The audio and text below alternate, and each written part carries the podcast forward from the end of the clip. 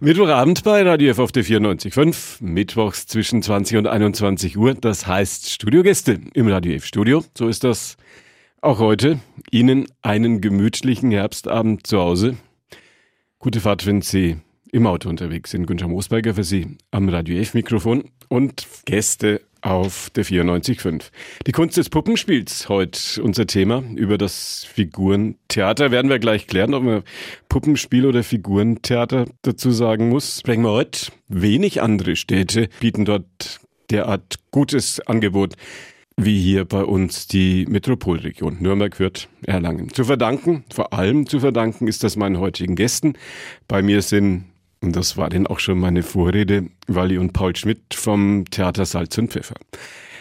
Einen schönen guten Abend. Schön, dass Sie hier sind. Einen schönen guten Abend. Danke ja, für die Einladung. Guten Abend. Guten Abend. Gleich gut hergekommen.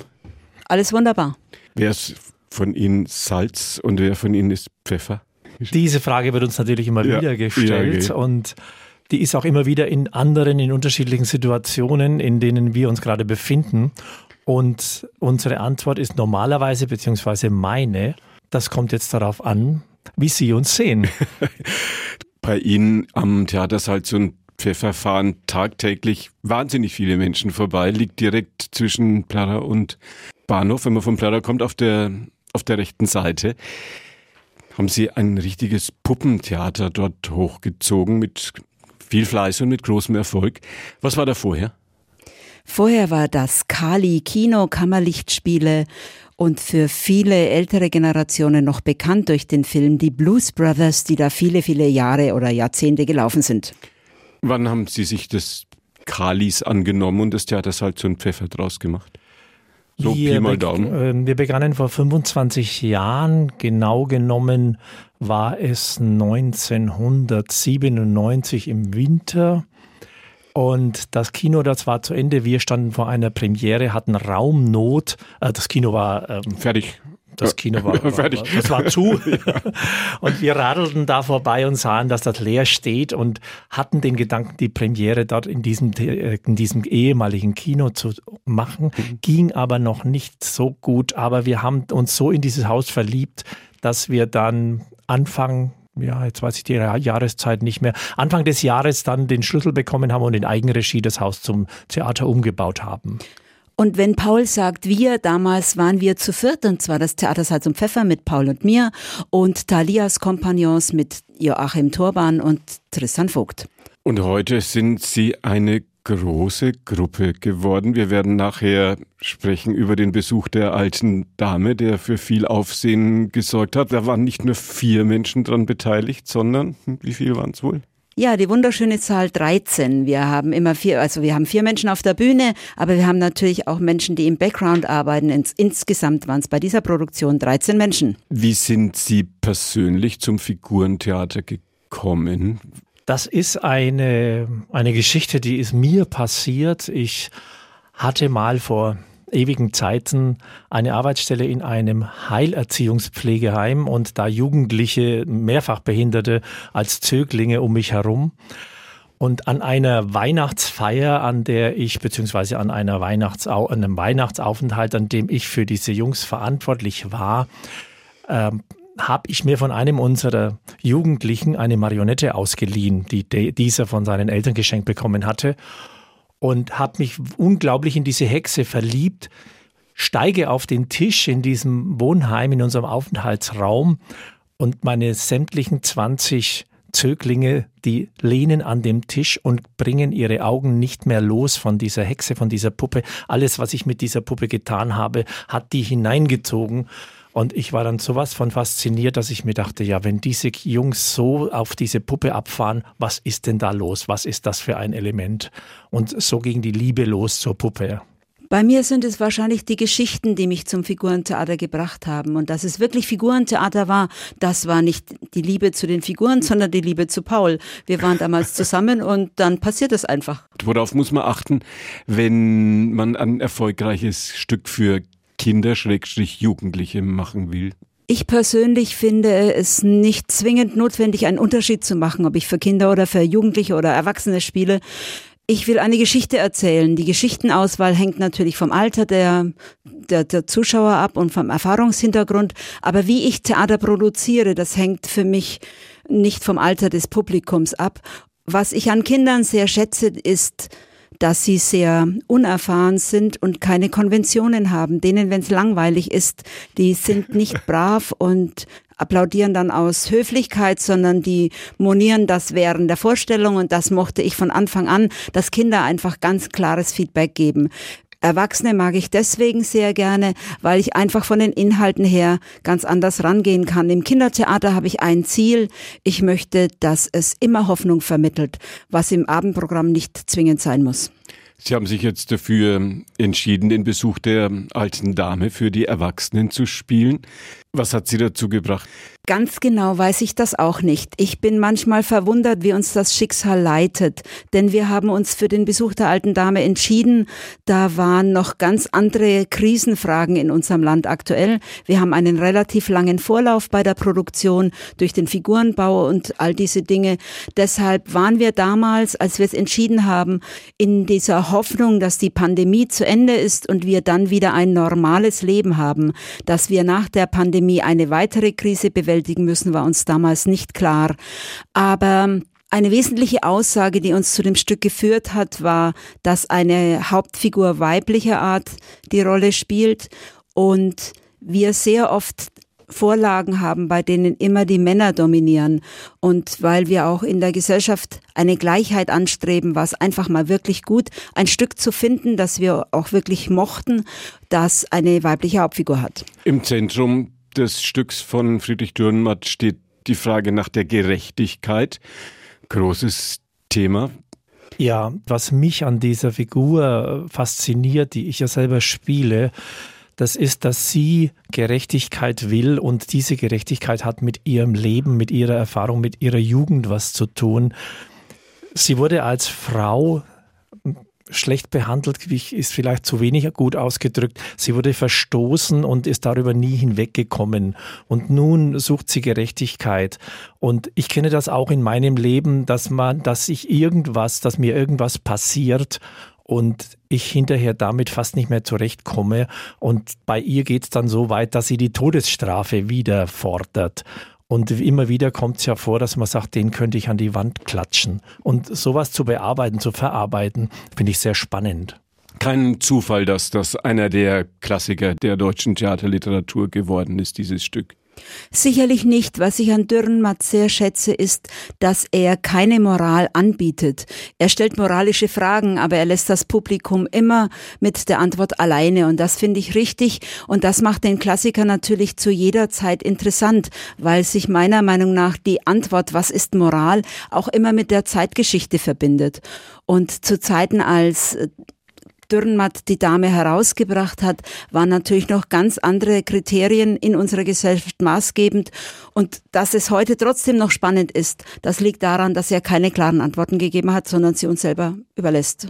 Eines der großen Theaterereignisse in diesen Tagen bei uns in Nürnberg. Don Carlos vorne am Schauspielhaus in der Kloger-Inszenierung und äh, der Besuch der alten Dame bei Ihnen ein Stückchen weiter Richtung Perra beim Theater Salz und Pfeffer. Sie haben sie mitgebracht. Claire Zachanassian. Wie lange hat es gedauert, bis die Figur fertig war? Ist das am Anfang alles Pappmaché und dann entsteht so eine Figur draus? Ja, was Clara Wäscher gerade gesagt hat oder Claire Zachanassian stimmt. Wir haben einen sehr langen Vorlauf. Meist ist es über ein Jahr. Und die Puppenwerkstatt Marianne Meinl in Wien haben wir gefunden, weil sie viel auch für andere Theater arbeitet. Es ist unsere erste Zusammenarbeit mit ihr und wir suchen unsere PuppenbauerInnen immer aus, je nachdem, welchen Stil wir suchen. Und für die Dame wollten wir einfach etwas sehr Markantes, sehr Klares, sehr Charakterisiertes und deshalb sind wir bei Marianne Meinl gelandet, auch weil wir natürlich neugierig sind, immer wieder mit neuen Figurenbildnern zusammenzuarbeiten. Ist Salz und Pfeffer eine gute Adresse, wenn man europaweit, bundesweit nach Menschen sucht, die Puppen fürs Figurentheater herstellen? Jetzt kommt die fränkische Bescheidenheit. Ja, ja die fränkische, fränkische Bescheidenheit, Bescheidenheit, die liegt, um die, die liegt äh, darin, ich selber, ich baue sehr, sehr gerne Puppen, habe damit auch viel, ich habe schon viele für ja. uns gebaut. Ich muss aber meine Zeit irgendwie in den Griff kriegen und ich komme da nicht mehr dazu. Was ich jetzt zurzeit noch tue, das ist, wenn ich jetzt mit, mm, mit Künstlern zusammenarbeite, die jetzt die, die Form und die Gestaltung herstellen für uns, die Gesichter, die, die Körper, dass ich die Puppenspieltechnik einbaue. Weil es doch immer sehr, sehr, sehr eigen ist, wie die Puppen sich führen lassen müssen. Und da gibt es sehr, sehr wenige Menschen, die da auch wirklich drinstecken. Und wir stecken da drin. Jemand, der sowohl spielen kann als auch bauen. Genau. Das muss vermutlich Hand in Hand im wahrsten Sinne des Wortes gehen. Ja. Welche Puppen mögen Sie am liebsten? Ich habe bei der Vorbereitung auf den Besuch hier im Radio F-Studio von Ihnen aber ein bisschen geguckt, was es da so alles gibt als, als Laie, wie unser einer da ist. Habe gesehen, Handpuppe, Marionette, bewegte Skulptur, Stabfigur. Gibt es noch was? Es gibt wirklich tatsächlich eine Menge. Man beginnt immer bei der Marionette, weil das in der Bevölkerung die komplizierteste und schwierigste Figur ist. Bei den Puppenspielern meist die unbeliebteste, weil sie einfach ähm, nicht so gut zu steuern ist wie eine Handpuppe mhm. oder Stabfigur, Ganzkörperfigur. Wir spielen natürlich auch manchmal mit Material und für mich ist eine neue Figur am Anfang immer schrecklich. Das ist so ähnlich wie wenn ein Musiker ein komplett neues Instrument bekommt. Er kennt die musikalischen Regeln, muss aber dann trotzdem mit dem Instrument erst eins werden, üben und sich mit dem Instrument anfreunden. Und genauso ist es bei den Figuren für mich auch immer. Und ich kann nicht sagen, ich mag die eine Figur mehr wie die andere oder die eine Figurenart, Spielart lieber als die andere.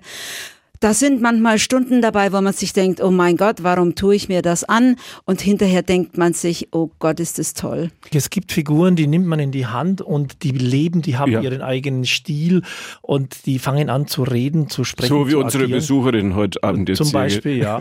Und bei anderen, da dauert es Wochen und man versucht dann auf alle mögliche Art und Weise über, den, über das Anschauen der Augen, über den Blick, über die Nase, über den Mund, über die Bewegung einen Zugang zu ihr zu finden was dann auch immer wieder klappt. Und das finde ich ja auch das Spannende an unserem Beruf. Erstens, dass es so viele unterschiedliche Figurenarten gibt und dass wir uns bisher nicht auf eine spezielle Figurart festgelegt haben, sondern bei jeder Neuproduktion neue ausprobieren.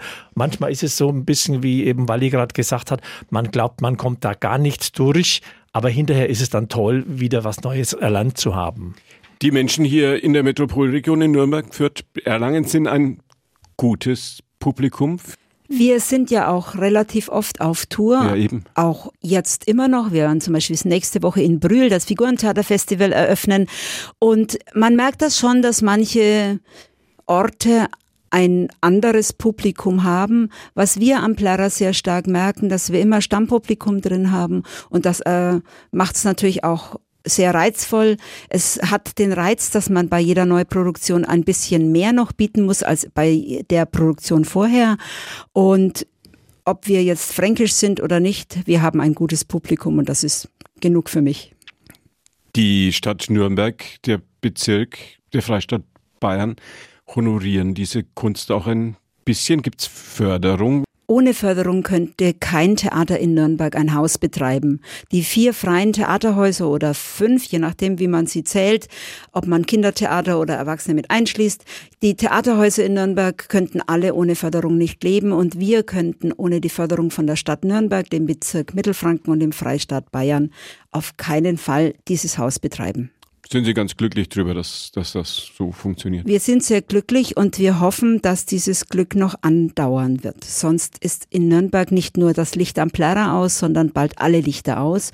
Und das wäre schade, weil ich glaube, dass gerade in Krisenzeiten die Menschen mehr Theater brauchen, weil Theater immer auch ein bisschen Seelenpflege ist. Es verschafft einem Ruhe, es gibt einem Hoffnung und die brauchen wir in einer Zeit, die voller Krisen ist, mehr denn je die letzte Krise, die wir alle geglaubt haben, dass sie überwunden wäre, aber da ist jetzt auch ein kleines Comeback schon wieder am Horizont, hieß, hieß Corona. Hat das auch bei Ihnen dazu geführt, dass die Menschen sich schwerer tun, dahin zu gehen, wo viele andere auch sind? Corona hat uns viel lernen lassen und natürlich war es ein unglaubliches Loch, durch das wir gegangen sind. Wir haben es aber in diesen Jahren 2020, 2021 gelernt, dass es auch unglaublich Spaß machen kann, vor wenig Leuten zu spielen. Wir hatten damals die Idee, um nicht vor leerem Raum zu, zu sitzen, haben wir unsere Puppenausstattung in die Plätze reingegeben und vor unseren Puppen gespielt. Es ist jetzt in den letzten Wochen wieder aufwärts gegangen und die Weihnachtssaison, so wie sie jetzt anläuft, vor allem auch die Schul- und Kindergärtenvorstellungen, die Buchungen, die laufen sehr gut und am Abend läuft es auch wieder an. Aber wir merken, die Menschen sind reservierter, langfristige Buchungen gibt es weniger und kurzfristig kommen aber doch die Leute. Aber das Theater findet im Theater vor Publikum statt. Streamen und Zoomen und all diese Dinge sind vermutlich nicht die Ultima Ratio Ihrer Branche. Wir sind keine Filmanstalt und deshalb ist alles, was wir gestreamt haben, ein Versuch gewesen, die Notlage zu überstehen. Und wir glauben und hoffen, dass diese Notlage in dieser Form für uns vorbei ist. Denn wir haben gemerkt, dass die Menschen, die live da sind, wie Paul schon sagte, selbst wenn es mal wenige sein durften wegen der Platzbeschränkungen, die brauchen und suchen diese Nähe zum Theater, weil es einfach etwas anderes ist, als immer nur vor dem Bildschirm zu sitzen. Blicken wir nach vorne, wenn einer unserer Hörer, eine unserer Hörerinnen oder Kinder oder Enkelkinder die Intention haben und gerne Puppenspieler, Puppenspielerin werden möchten. Kann man das sich vornehmen und was muss man dann tun? Schwere Frage, leichte Frage wird sich gleich klären. Ja, man kann Puppenspiel studieren. Also letztendlich ist es nicht sehr viel anders, wie wenn jemand beschließt, Musiker zu werden, Musikerin. Und Puppenspielkunst kann man studieren in Berlin und in Stuttgart. Es ist ein ganz normales Studium, bei dem man sehr schnell feststellt, ob das die richtige Richtung ist. Es gibt bei den FigurenspielerInnen immer die Entscheidung, manche sind während des Studiums eher in Richtung Bau unterwegs, andere in Richtung Spiel, andere in Richtung beides. Und dann gibt es wahrscheinlich auch noch die, die irgendwann aufhören, weil sie merken, das ist nichts für sie. Und genauso, denke ich, ist es der richtige Weg. Oder es gibt solche wie Sie, die nie aufhören und dann immer dabei bleiben. Wir haben gesprochen über das Theater Salz und Pfeffer, Waldi Schmidt und Paul Schmidt bei mir gewesen. Ihnen Weiterhin viel Erfolg mit dem Besuch der alten Dame für die Erwachsenen und weiterhin viel Erfolg mit all dem, was Sie für die Kinder und Jugendlichen in dieser Stadt auf die Bühne und in die Schulen bringen. Schön, dass Sie hier waren. Danke für die Einladung und tschüss. Dankeschön. Und das war die heutige Ausgabe von Vorort Spezial. Unsere Interviewsendung. Günther Moosberger war Ihr Gastgeber. Bei uns geht's, naja, jetzt so nach und nach den 21 Uhr Nachrichten entgegen. Wenn Sie gerade erst ein bisschen später dazugekommen sind oder das Ganze nochmal in Ruhe nachhören möchten, ab 21 Uhr gibt es das als Podcast auf unserer Plattform podio.de. Vor Spezial können Sie das nachhören und da steht es dann lang und länger. In diesem Sinne Ihnen noch einen gemütlichen Abend bei Radio F auf der 94.5 und danke fürs Zuhören.